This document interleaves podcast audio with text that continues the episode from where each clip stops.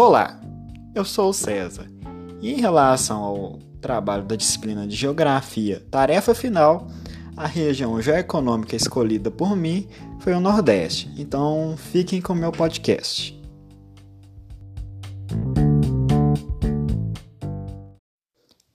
O Nordeste é uma das regiões do Brasil com maiores riquezas em cultura, belezas naturais e uma grande diversidade em iguarias gastronômicas. O prato que será apresentado como referência a essa região será o acarajé. Esse prato traduz os sentimentos do povo baiano, uma mistura de sabores que apresenta não só sabores, mas também a identidade de um povo. O acarajé é uma especialidade, gastronômica da culinária afro-brasileira, feita de massa de feijão fradinho, cebola e sal, frita em azeite de dendê. E pode ser servido com pimenta, camarão seco, vatapá, caruru ou salada, componentes e pratos típicos, em sua grande maioria, da cozinha local.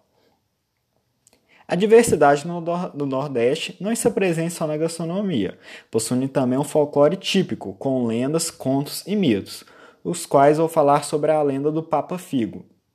A lenda fala de um personagem bastante conhecido no Nordeste, sendo que o Papa Figo é uma criatura que sofre de uma terrível doença e precisa do fígado de crianças para sobreviver.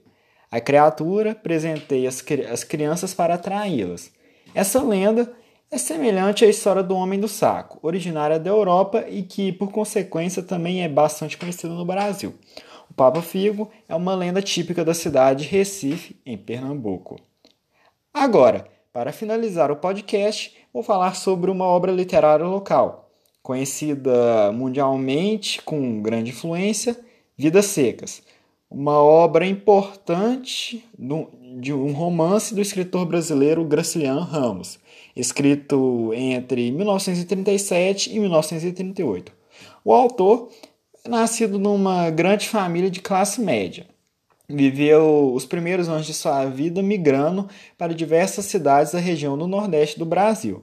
O seu famoso livro conta a história da vida miserável de uma família de retirantes sertanejos que, via que viajam para fugir da seca. Isso é reprodução da perda demográfica nordestina e da crise hídrica, que, por conta de características físicas, assolam a, regi a região.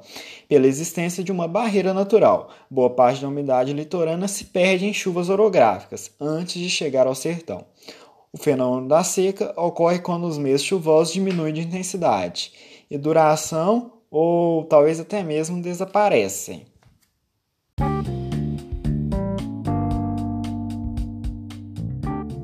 Obrigado pela atenção e um forte abraço.